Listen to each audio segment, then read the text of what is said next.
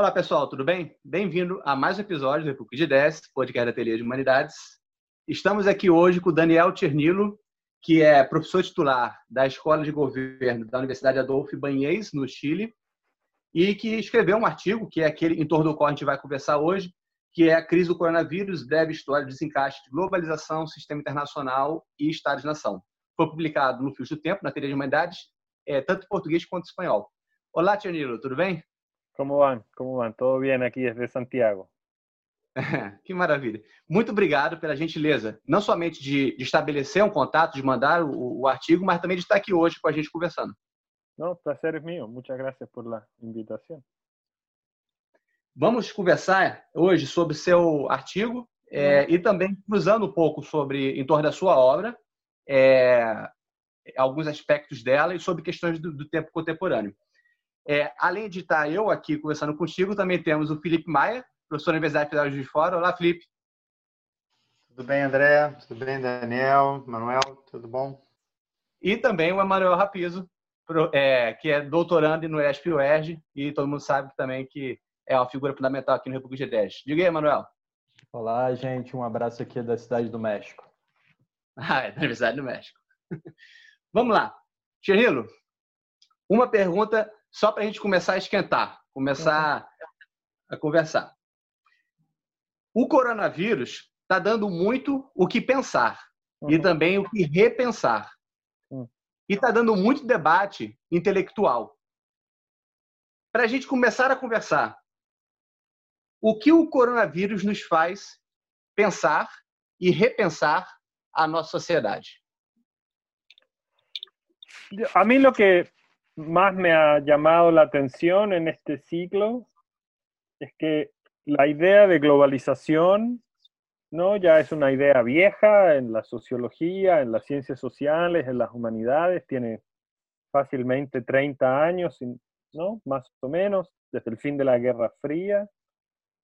Y en alguna medida, ya hacia 10 o 15 años atrás, estaba la idea de que el ciclo de la globalización en alguna medida estaba completo. ¿No? Ya vivíamos en un mundo interconectado, ¿no? con redes sociales, con medios de comunicación y con una economía completamente interconectada.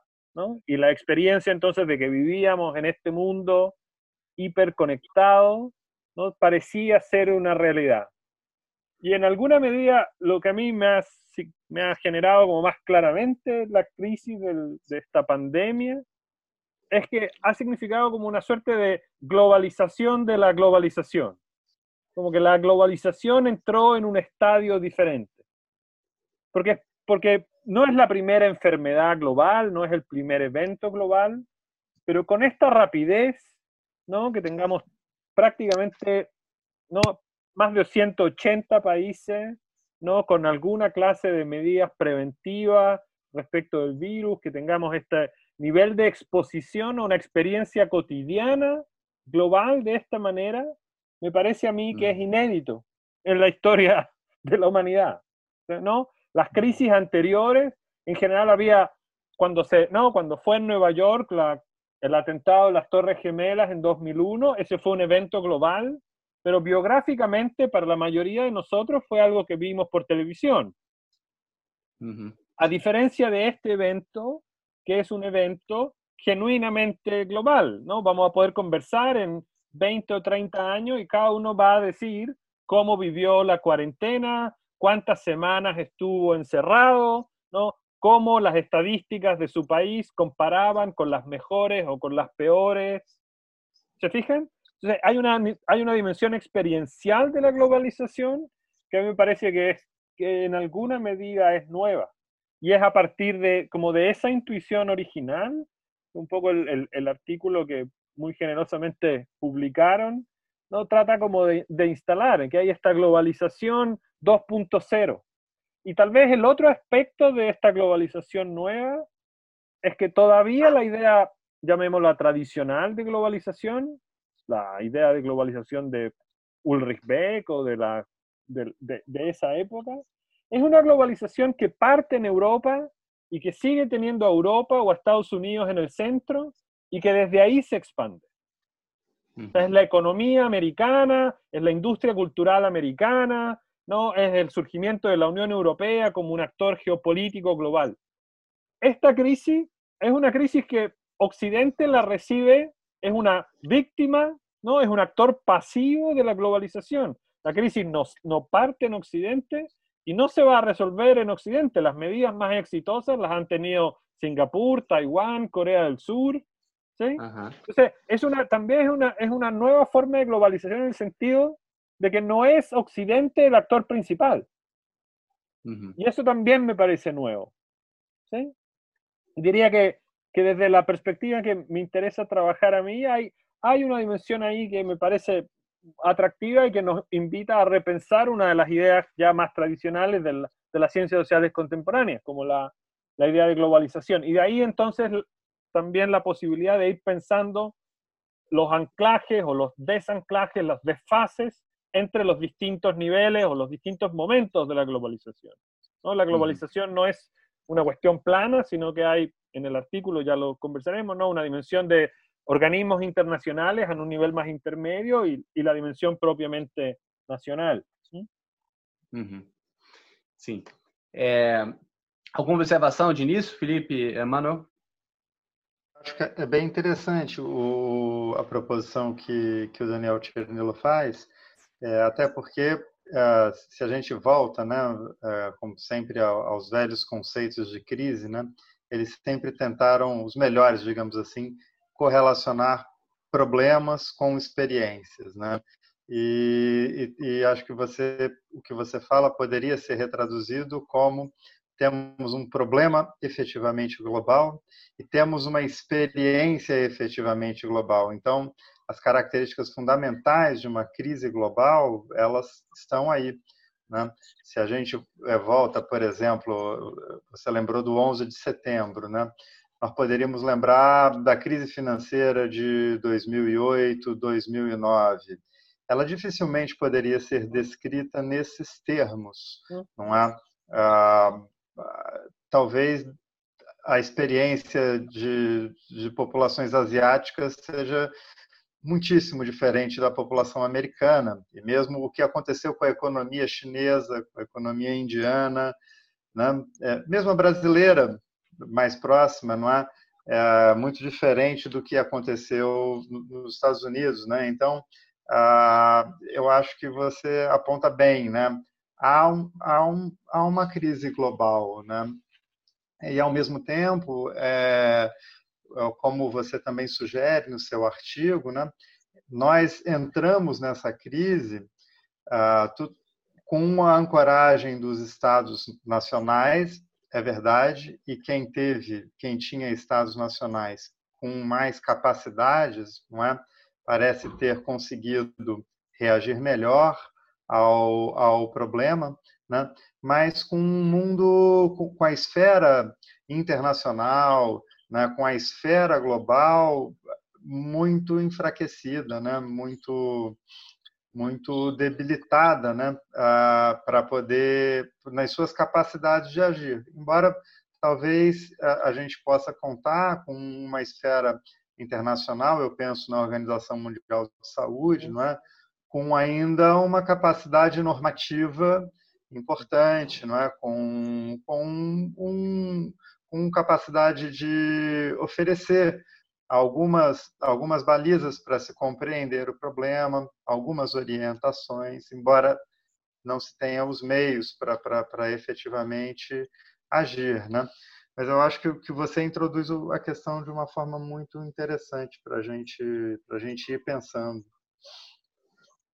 Uno, uno pode imaginar, se uno se va um, no más atrás que hace 30 años, con los inicios de la Ilustración, Cuando Kant formula la idea de cosmopolitismo, ¿no? en sus ensayos sobre la paz perpetua, una de las imágenes que Kant usa es la idea de que el sufrimiento en una parte del mundo, en cualquier parte del mundo, puede ser visto como propio, ¿no? Y eso es lo que genera esa solidaridad.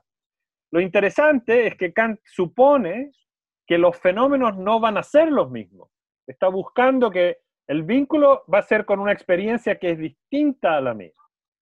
¿no? Ese vínculo de solidaridad en el que él tiene en mente es, bueno, alguien que vive en el otro lado del mundo, ¿sí? Puede empatizar con lo que a mí me sucede en tanto este vínculo no humanista en el, al que él apunta, pero la experiencia, el evento o los eventos que lo gatillan serán distintos. Y en ese sentido, ¿no? mi impresión o hacia donde uno creo que debiese apuntar es que empezamos entonces a avanzar o a movernos hacia un estadio donde esos fenómenos van a ser muy similares. Nunca serán los mismos, pero van a ser muy similares. Entonces también es una forma de expresar esa, esa sensibilidad cosmopolita de Kant que para mí es muy, muy cercana y, y muy significativa, pero también en um sentido distinto.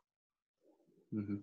É, eu, eu me lembro do, do seguinte ponto, assim, retomando o seu argumento, né, você interpreta a crise contemporânea propondo uma breve história desse desencaixe entre global, internacional e estatal nacional. Como já assinalou bem o Felipe, a gente tem é, um retorno da importância dos Estados-nação e não é por acaso que você assinala que aqueles estão melhor estruturados em termos de organização, fiscais, estão se dando melhor, que são os asiáticos. Né? É, não é por acaso também que a Europa, que mais sofre esse desencaixe, é aquela que se mostrou frágil. Né? É, e a gente tem, é, além dessa esfera estatal nacional, a questão de haver organizações internacionais que são muito competentes em termos técnicos científicos, só que sem capacidade de transformar isso né, em algo que tenha efetividade prática. Quando eu estava pensando aqui sobre o seu artigo, me veio o seguinte ponto. Né, parece que as duas principais questões contemporâneas, até então, eram a questão social e a questão ecológica. Dado o processo de globalização, surgem problemas para o antigo regime de Estado e bem-estar em que sistemas de proteção ao trabalhador previdenciários acabam sendo fragilizados por uma competição é, de um capital mundializado. Né? E o Estado-nação fica muito fraco dentro de uma competição generalizada como garantidor desta, desse estado de bem-estar. E a questão ecológica também é uma outra questão que o Estado-nação, ainda que ele possa ter uma efetividade, é fraco demais para lidar com o tamanho do tema, que é global. Me parece que tanto a questão social quanto a questão ecológica são duas questões que dependem muito da formação de uma, de uma institucionalidade internacional com capacidade de, de, de, de ter uma repercussão efetiva, né? É, mas care, carecemos dessa institucionalidade, né? carecemos dessas instituições conseguirem fazer isso. O coronavírus, isso não estava no horizonte, parece deixar isso muito explícito, hum. né?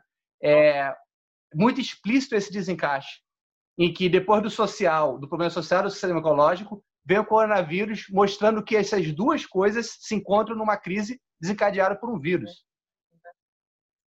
De los problemas que yo creo hemos, hemos experimentado es que tradicionalmente cuando se piensa en globalización, se piensa como un juego de suma cero entre globalización y Estado-nación más globalización pareciera asumir implícitamente ¿no? que es, debilitamiento del Estado-Nación y por otro lado, fortalecimiento del Estado-Nación aparece entonces como un discurso nacionalista o chauvinista o particularista.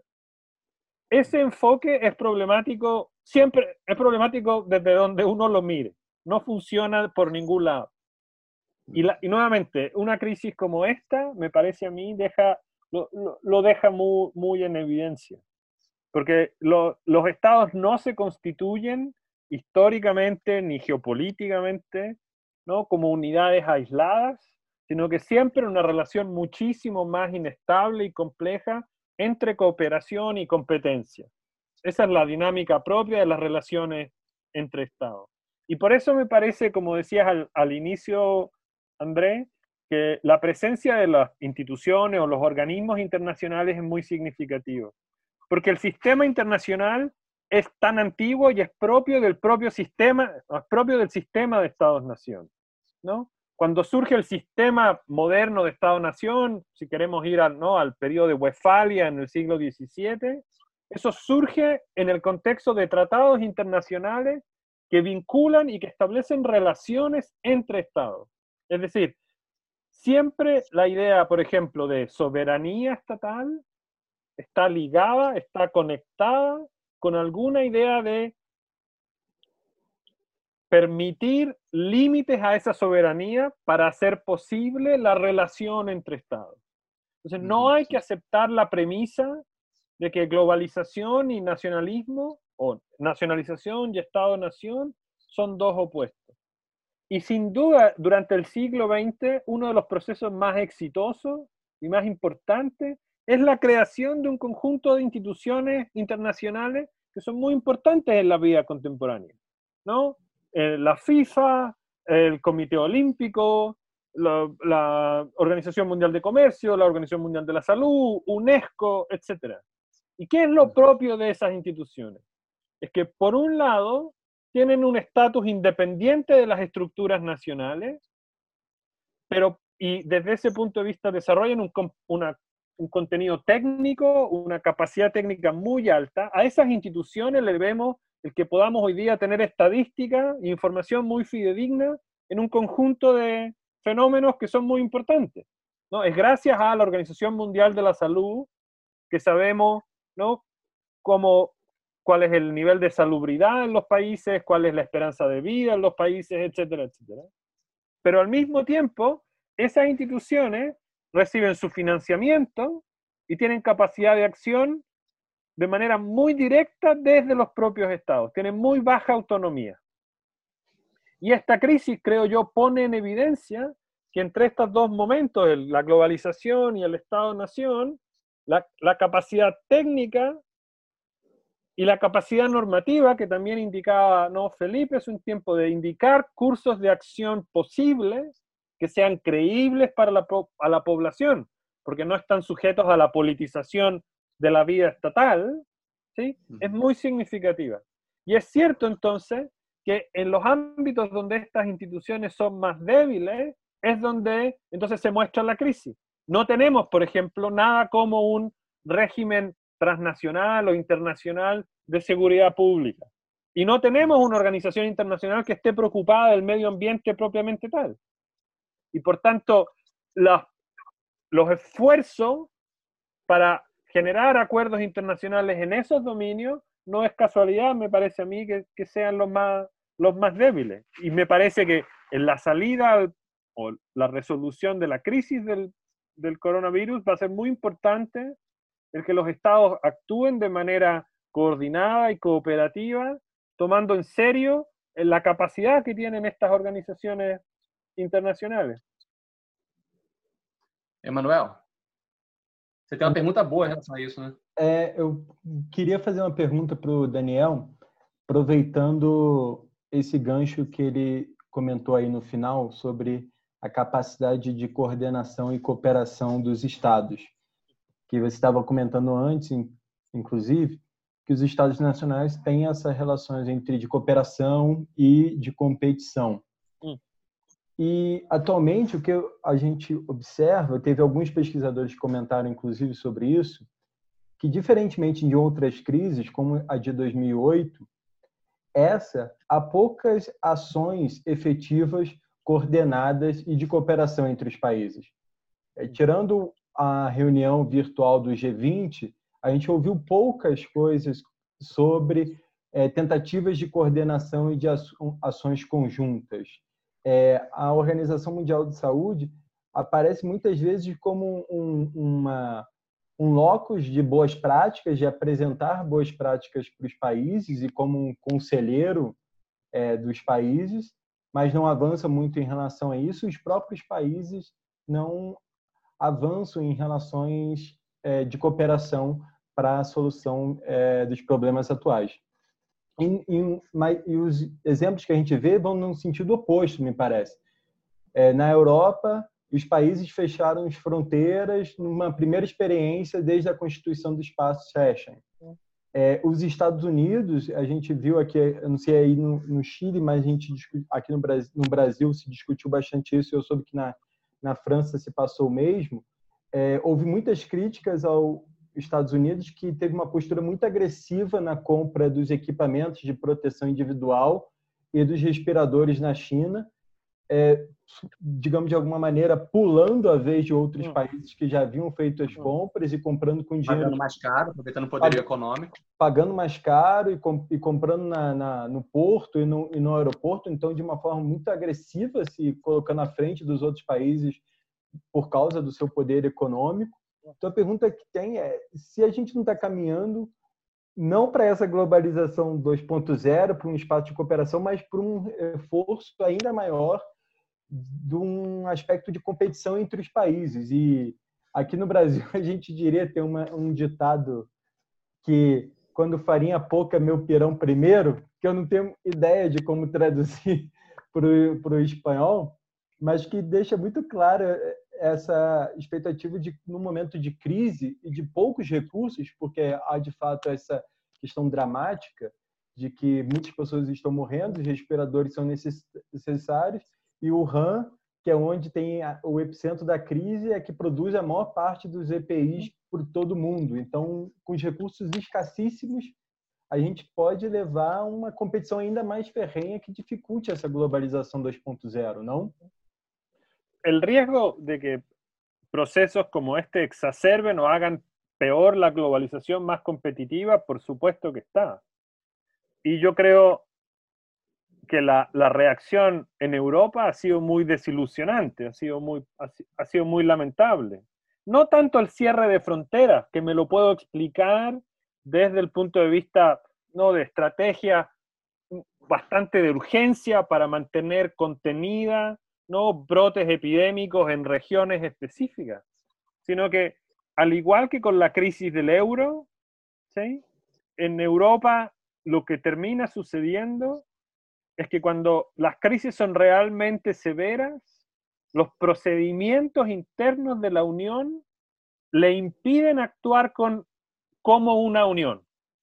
El procedimiento es muy útil y es bastante virtuoso, creo yo, para la política cotidiana, para los intercambios de estudiantes, ¿no? Para el, para el comercio, ¿no? Del vino o de la cerveza o de la carne o de, ¿sí? De la vida cotidiana, pero en situaciones altamente conflictivas, ¿sí? Terminan primando los intereses nacionales, ¿no? En la, en la crisis con Grecia, por ejemplo, en la crisis en Italia, lo que ha, lo que ha pasado ahora lo mismo, la, incapacidad de la Unión Europea, por ejemplo, de tomar una posición fuerte contra lo que está haciendo el presidente Orban en Hungría y todas las limitaciones a las libertades civiles. O me parece que efectivamente, y hay algunos comentaristas que ya lo han empezado a decir, esta puede ser una, una crisis muy fundamental en la historia de la Unión Europea. Porque si lo que se instala a nivel de la población es que en condiciones de extrema tensión, ¿no? de máxima, máxima tensión, lo que va a primar son los intereses particulares, yo creo que eso va a disolver, va a diluir, ¿no? Un proceso que ha sido muy lento y muy difícil de creación de una solidaridad transnacional. Así que yo estoy de acuerdo, el, riesgo me parece que es muy alto y, y, en ese sentido creo que la reacción de la Unión Europea ha sido muy, muy, muy desilusionante, muy pobre. El caso de Estados Unidos es difícil, porque no sé cómo se ve desde Brasil, porque no, la comparación entre Trump y Bolsonaro se ha transformado en un, ¿no? en un, en un, en un tema global, pero uno, uno pudiese pensar que hay mucho de lo que ha pasado en Estados Unidos que está ligado a que no tiene el presidente que tiene hoy día, y que, y que esto lo pilla en un ciclo eleccionario, ¿no? En el, en el corazón de un ciclo eleccionario. Y que por tanto mucho de la, de la actitud norteamericana también se juega o se expresa por esa coyuntura bien particular. Dicho eso, la historia de Estados Unidos, o la historia de, de cómo Estados Unidos ve las relaciones internacionales, está cargada de escepticismo. ¿no? La, política exterior norteamericana, ¿sí? su, su tendencia natural, su reflejo natural es el reflejo aislacionista, es el reflejo going solo, ¿no? hacer las cosas por ellos mismos. La, cuestiones como la OTAN, ¿no? Son cuestiones bastante excepcionales en el contexto de la política de la política norteamericana y en general, entonces, esta actitud de resolver las cosas para su propio beneficio está, está siempre presente, pero mi impresión es que hay bastante que está asociado a la coyuntura de que no tiene un presidente no extremadamente incompetente y que, los, y que los, esto lo pilla en el contexto ¿no? de un proceso eleccionario donde siempre en Estados Unidos cuando hay elecciones el tema de la cobertura de salud es uno de los temas más importantes de la elección. ¿sí? Entonces me parece que hay ahí una coyuntura. Yo estoy tratando de indicar por dónde veo posibilidades de mayor cooperación, pero eso creo que es muy importante señalarlo, como dice Manuel, de que eso no, no hay una teleología del progreso en eso, es un proceso ¿no? que son, van a ser los actores sociales y las estructuras transnacionales las que van a indicar por dónde se va a desarrollar, sin duda. Eu lembrei, André, uh, eu queria, é, eu acho que o, ouvindo o, o, Daniel falar, uh, eu fiquei pensando em duas questões que acho que ajudam a entender isso. Né? Uma, uh, que é o fato de que os nossos, embora nós tenhamos um sistema internacional e até às vezes transnacional, né? a comunidade dos cientistas talvez seja uma comunidade epistêmica verdadeiramente transnacional, que inclusive extrapola as próprias instituições internacionais, né? Eh, há comunidades comunicativas que extrapolam tudo isso, mas os públicos de cidadãos são nacionais, então também a política tem uma dinâmica e a política democrática, não é isso? Tem uma dinâmica que é nacional, né? Você se refere à eleição que o Trump vai disputar, mas também a Angela Merkel tem tido né, posições políticas que que olham para os dois lados, né? Para o seu, para os problemas da política eleitoral alemã uh, e às vezes para os objetivos estratégicos da, da, da União Europeia, né? Então acho que eh, se a gente pensa como você propôs na linha dos, dos desencaixes diríamos em português, né? entre esses níveis, essa questão é uma questão importante, né? O Habermas diz isso já há bastante tempo, né? Da, da importância que, que, que, teria a transnacionalização da democracia. Agora, é algo que tem sido difícil para o nosso imaginário. Mas tem uma outra questão que me chama a atenção, logo quando você começa a, a falar né, você é, já descreve os Estados nacionais no plano internacional numa relação de competição e cooperação. Né? E acho que essa já é uma, uma descrição do sistema internacional é, cosmopolita, não é isso? E que contrasta, por exemplo, com a forma como um Carl Schmitt pensa o sistema internacional, né, como a projeção da guerra de todos contra todos, não é isso? Então, uma guerra de todos contra todos que é a, que é encerrada no plano nacional com o estabelecimento da autoridade, ela é projetada no plano internacional uh, onde cada estado se comporta como um maximizador egoísta, não é isso, de, de, recursos, como, como alguém que luta pela sobrevivência, e ele então pode ir com hobbies né, na sua descrição do sistema internacional dessa maneira. Né? E acho que isso, isso ajuda a entender um pouco o modo como os estados nacionais entendem o plano internacional e o tamanho do desafio que é construir uma visão cosmopolita do espaço internacional, porque tudo bem, querem pensar a guerra de todos contra todos, alguns têm abusado da metáfora da guerra hum. ao vírus, não é? Mas o problema é que o vírus é indiferente ao Hobbes, ao Carl Schmitt, é isso. E, e, e, essa, e essa forma de conceber o espaço internacional vai se revelando terrivelmente limitada, não, não é isso?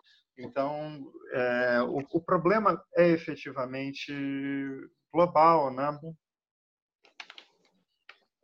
É, Deixa eu só complementar, Janilo, deixa eu só complementar a fala do Felipe, porque é, me veio à mente, conforme você estava falando também, o Habermas do Ocidente dividido.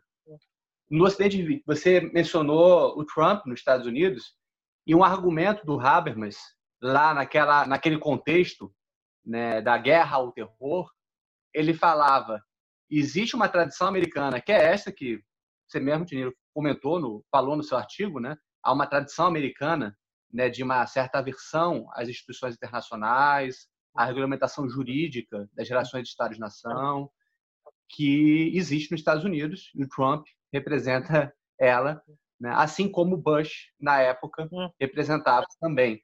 Né? E o Habermas falou, os Estados Unidos ele deve retomar uma outra tradição existente nele, que é aquela que está na origem da ONU, que é aquela que está no nível, está tá, tá na origem do internacionalismo do pós-guerra. Né? É, esse Ocidente dividido, que é uma, um dos pequenos escritos políticos do Habermas, eu acho que ganha uma atualidade novamente, mas não no contexto da guerra ao terror, mas sim da guerra ao vírus. Da guerra ao vírus, entre aspas, né? Sem querer exagerar no, nos termos. É, é muito importante não caer, yo creo, lo señala Felipe, no, caer, no caer en la idea de que la descripción realista del tipo de Carl Schmitt es efectivamente una descripción más adecuada del sistema internacional. Eso no es así, esa es una visión tan normativa como las visiones más normativas. Tiene un horizonte distópico antes que utópico, pero es una visión absolutamente normativa. No hay tal cosa como un sistema de guerra de todos contra todos entre los estados. El sistema internacional es un sistema tensionado entre relaciones de competencia y relaciones de cooperación ha sido siempre así. La idea de tratado internacional es justamente la idea de establecimientos de relaciones de cooperación.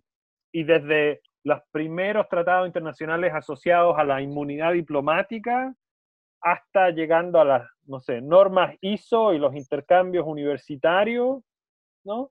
la cooperación está en el centro del sistema internacional, no es su único principio, ¿no? No es el principio rector, no es una idea cosmopolita de paz perpetua, no teleológicamente asegurada, pero, hay que, pero yo creo que es muy importante no perder de vista que son siempre relaciones de cooperación y de competencia, y que la idea malamente llamada realista es, posiblemente más normativa, ¿sí? en el sentido distópico, que una idea cosmopolita a la que se acusa de, ¿no? de, idealista. Y creo que Andrés tiene toda la razón, Habermas lo hace muy bien en ese, en ese texto, es decir, es recordar que está este otro lado americano, que es el lado ¿no? de, su, de su intento por vincularse con el mundo sin caer en la tentación de transformarse ¿no? en el poder hegemónico ¿no? global, sino que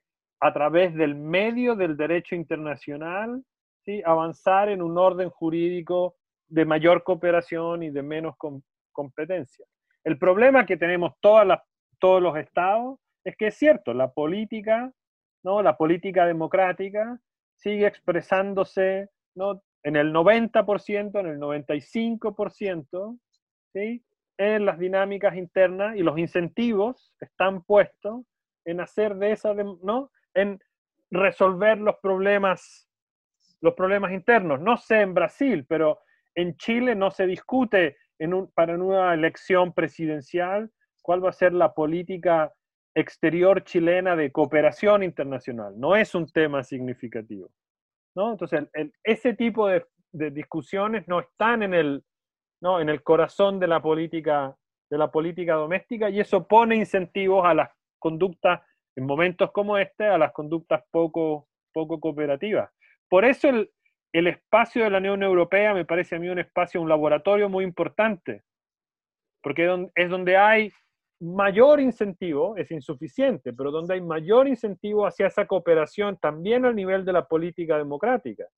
Y por eso en situaciones como esta, cuando esas oportunidades se pierden, se desperdician, es muy grave.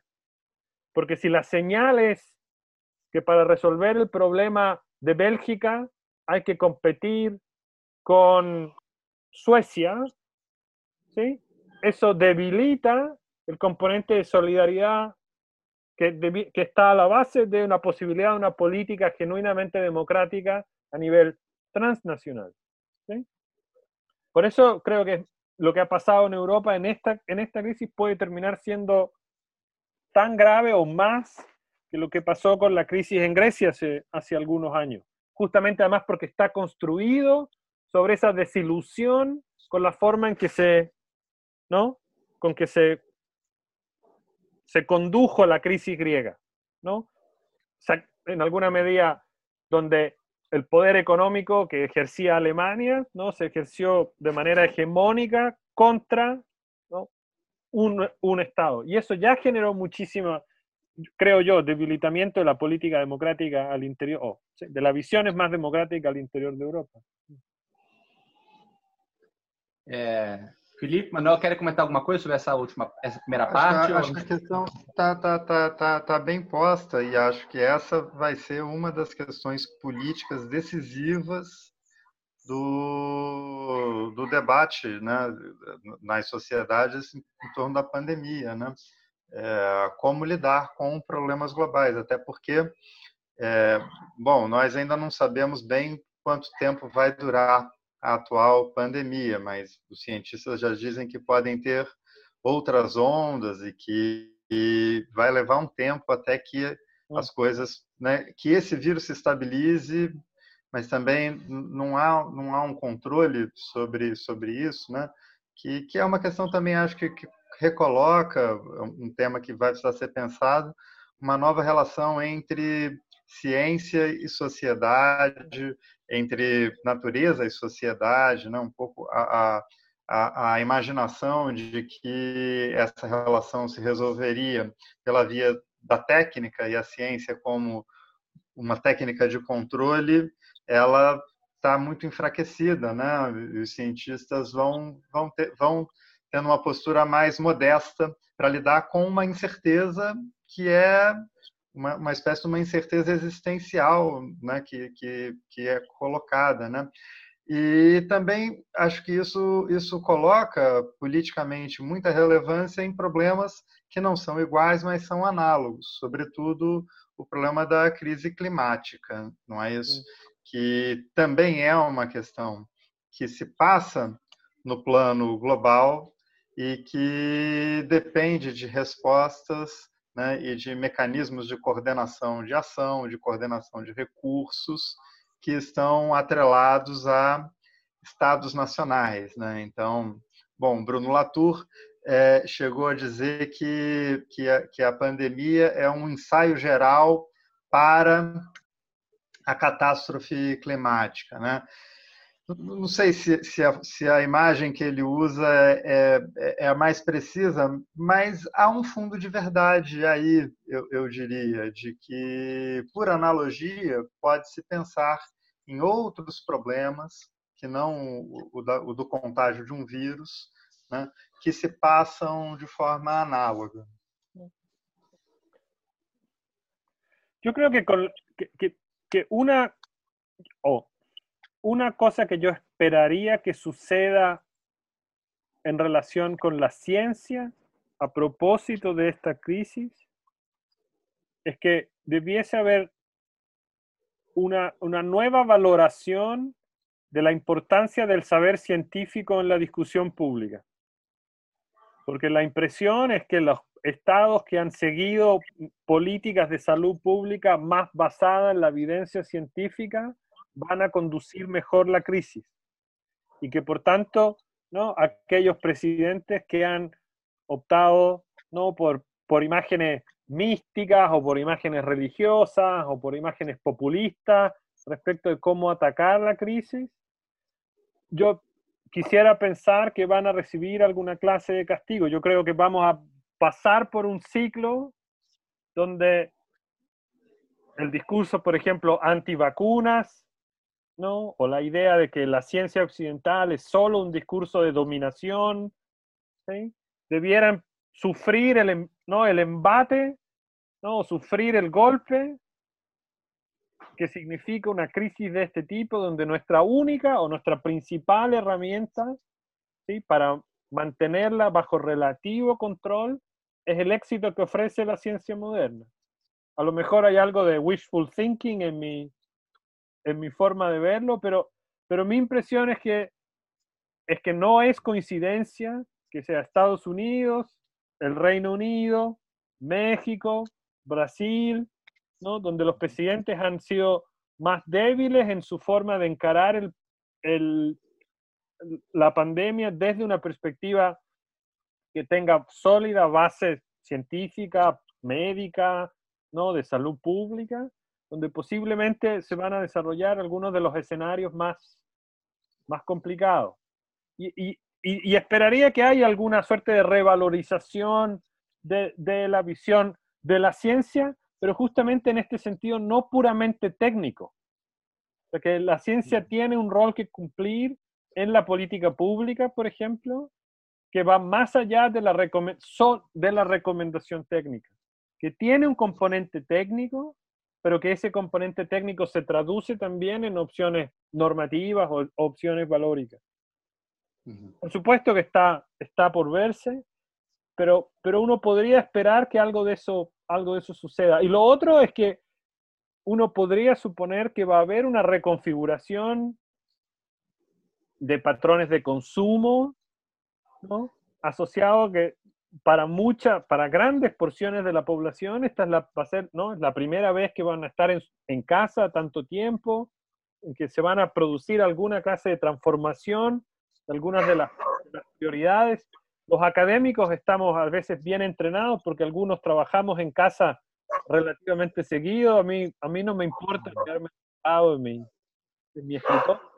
Para mucha gente va a ser su primera experiencia biográfica de no tener que salir todos los días, ¿no? Y pasar horas en el transporte de un lado para otro.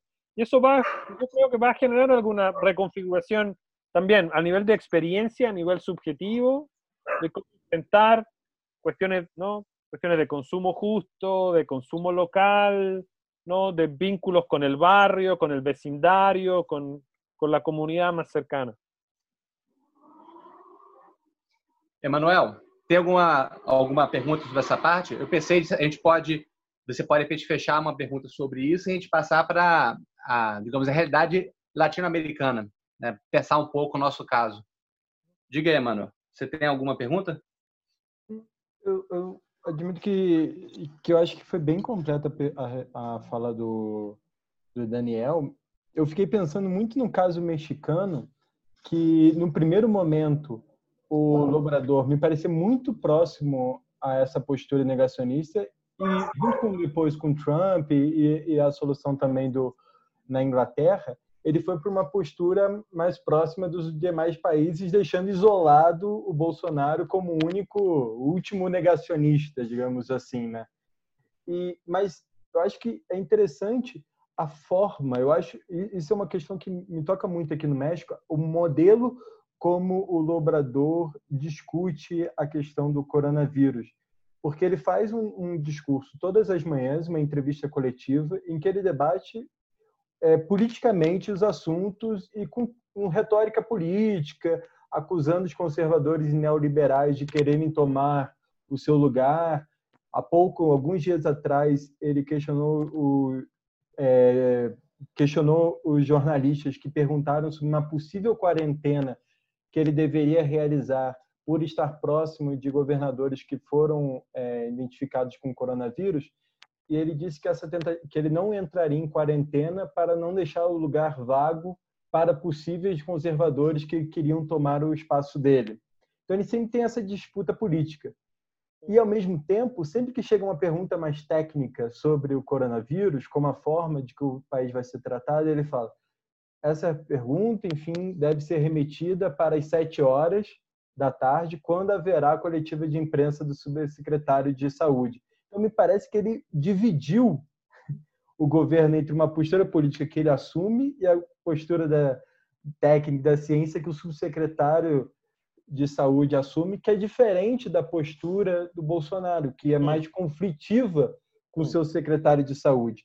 Ele deixa o, o ministro Mandetta falar sobre coronavírus, direcionar as ações de saúde, mas ao mesmo tempo sempre tem uma relação tensa e que não aceita de alguma maneira essa posição protagonista do Ministério da Saúde. Eu não sei se no Chile surge algum tipo de algo parecido desse tensionamento entre a postura do presidente, a postura dos porta-vozes técnicos e científicos do governo, mas no caso do México e do Brasil, eu acho muito interessante as formas como cada presidente lida? En, Chile, esta crisis nos pilló sobre, ¿no? En el contexto de la crisis social y política anterior, y la legitimidad del gobierno era muy baja. Y costó mucho que hubiese, que, que la población creyese el mensaje del gobierno. Yo creo que pasaron dos cosas. Uno es que efectivamente, como es un fenómeno global, empezó a quedar claro que esto era un problema serio, que aquí no había instrumentalización política, ¿no? que no era una forma de impedir la, la movilización social, porque aquí está muriendo mucha gente en todo el mundo. Y lo segundo es que no hubo mucha sintonía entre el presidente y el secretario de salud, pero el colegio médico, la asociación de médicos, fue muy crítico con el gobierno al inicio. Y, el, y los médicos, el, no, el, el personal de salud fue muy, muy crítico con el gobierno y presionaron mucho junto con las universidades para que hubiese una mesa de trabajo más amplia para que la crisis del virus no fuese una cuestión del gobierno, sino que fuese vista como una cosa nacional. Justamente para, creo yo, de manera muy sabia, de despolitizar la desconfianza que ya había en que el ministro o el presidente van a tratar de sacar rédito político ¿sí? de la crisis. Entonces había mucho escepticismo con el número de infectados, con las cifras, con las camas, los ventiladores. Siempre se decía, están escondiendo, las cifras no son verdad, no quieren contar, no, no quieren decir la verdad. Entonces, hubo mucha, mucha presión para que la sociedad civil se incorporase ¿sí? al manejo de la crisis. Y yo creo que eso ha generado mayor legitimidad, porque la crisis del gobierno, la crisis de legitimidad del gobierno era muy alta al inicio de la crisis. Y hubo los primeros 10 días, había muchas dudas respecto a si el gobierno estaba diciendo la verdad, para algunos, para otros, si no era una forma de manipular la crisis social y tratar de sacar ventaja. Entonces, la llegada de esta mesa social más amplia fue muy significativa. É, muito curioso como a interpretação da natureza da pandemia ela varia muito conforme a conjuntura política e, as, e, a, a relação entre governo e oposições e opinião pública em cada contexto. Né? Se no Chile era possível imaginar que uma pandemia poderia ser conveniente para um governo que já estava sendo contestado, para diminuir as contestações e, de repente, conseguir politizar a pandemia a favor do seu Estado, né? de um Estado hum. é, que precisava é, constituir recursos de legitimidade, Hum. No Brasil, ele veio sendo contestado a realidade muito em função do nosso Bolsonaro, né? Que de fato os paralelismos com Trump eles são verdadeiros. Quem olha internacionalmente vê Trump, Bolsonaro, tem paralelismos evidentes. Né? Há algumas diferenças, né? É, mas são evidentes. No nosso caso, é, houve uma narrativa de dizer que o vírus era chinês e tentar polarizar Brasil e comunismo chinês. Hum. Né? É, isso foi traduzido depois por determinar assim, o vírus é conveniente para quebrar com o projeto que eu estava construindo para o Brasil, de crescimento econômico e tal. Então vinha essa, essa, já começou a criar o fantasma de que é conveniente para esses que querem destruir esse Brasil que a gente está criando, esse Brasil novo. Né? E agora, né, é, diante de, uma, de, uma, de um tensionamento que está existindo entre ele, presidente da República, e os extratos burocráticos, técnicos né, o secretariado, os ministérios do governo, né, porque, de um lado, o governo está é, realizando ações alinhados, alinhadas com OMS, com a comunidade científica. Né? Então, existe um Estado trabalhando para conter essa pandemia.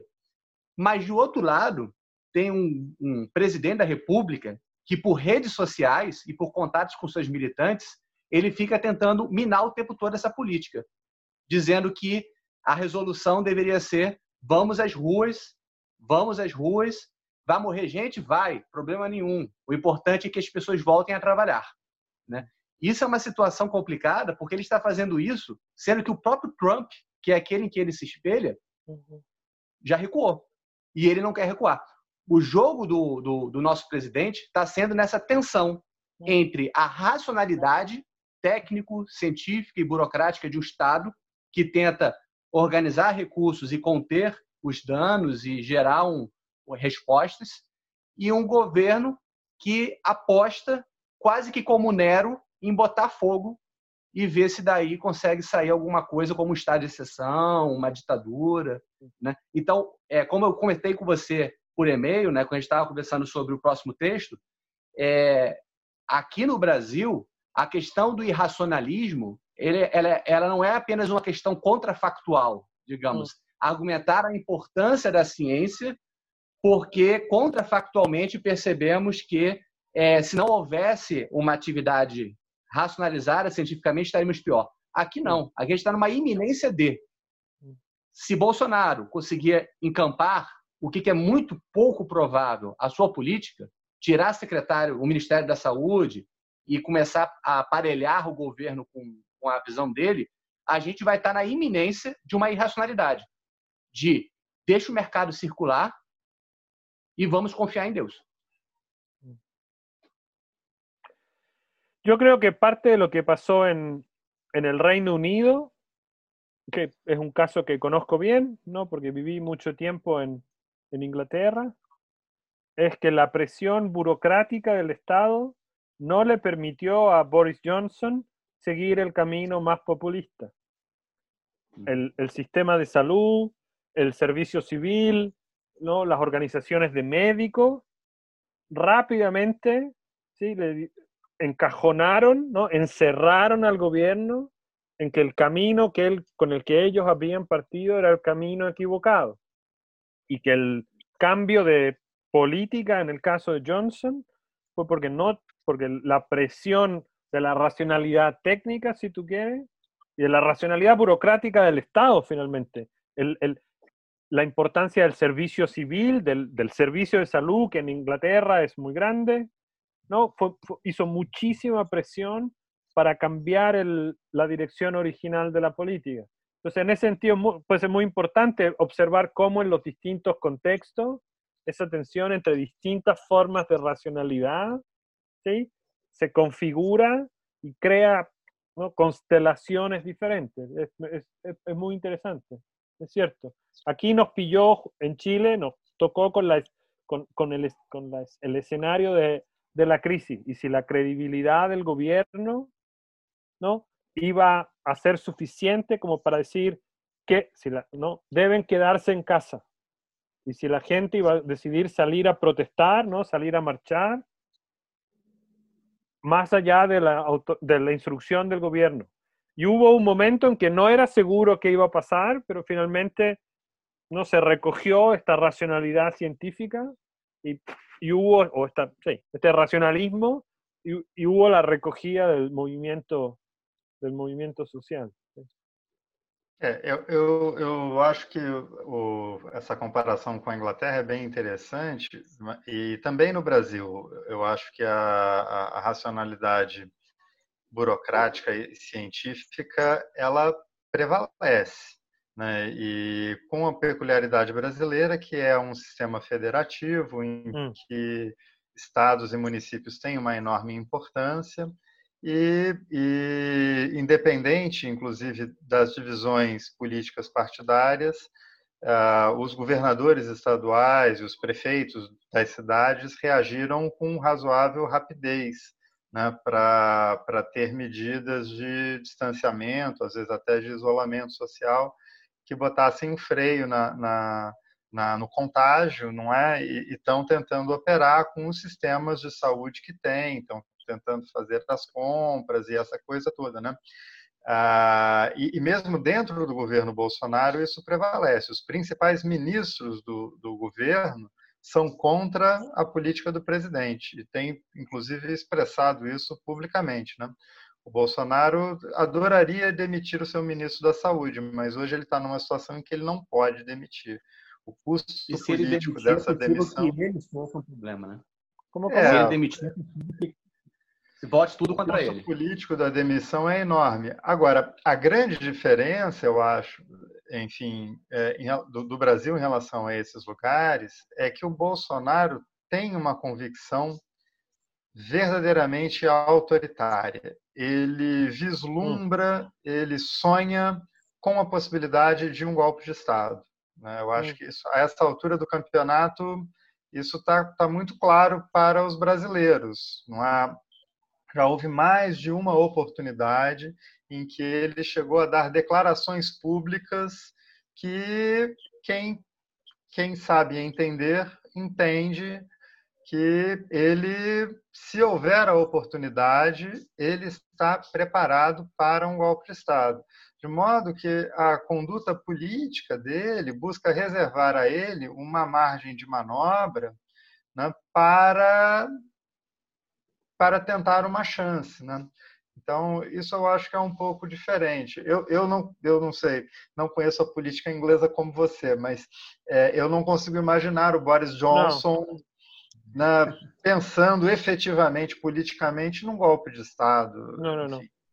É, então, é, mesmo, mesmo Donald Trump não, não, não, não, não opera com, né, efetivamente com essa. Né, mas o Bolsonaro, sim. E isso é perturbador. Vamos encaminhar para o final, então?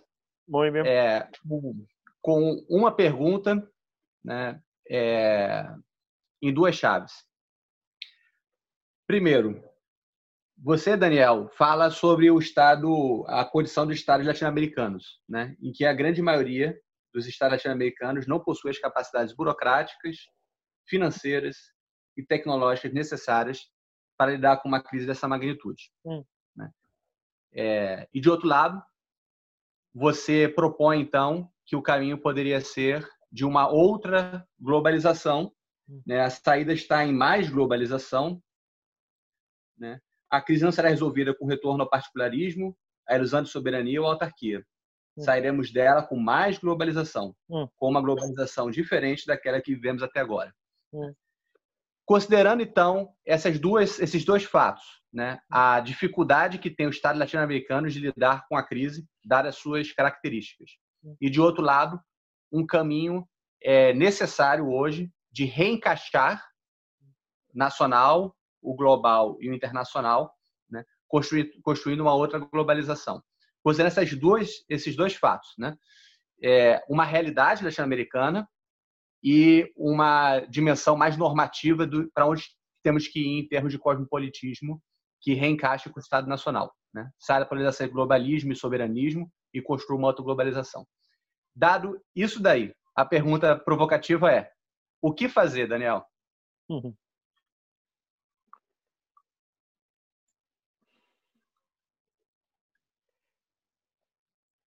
América Latina evidentemente está en un, en una situación, yo creo, muy, muy paradojal con esto. Porque es posible que para, para grupos muy importantes de la población, esta sea no una,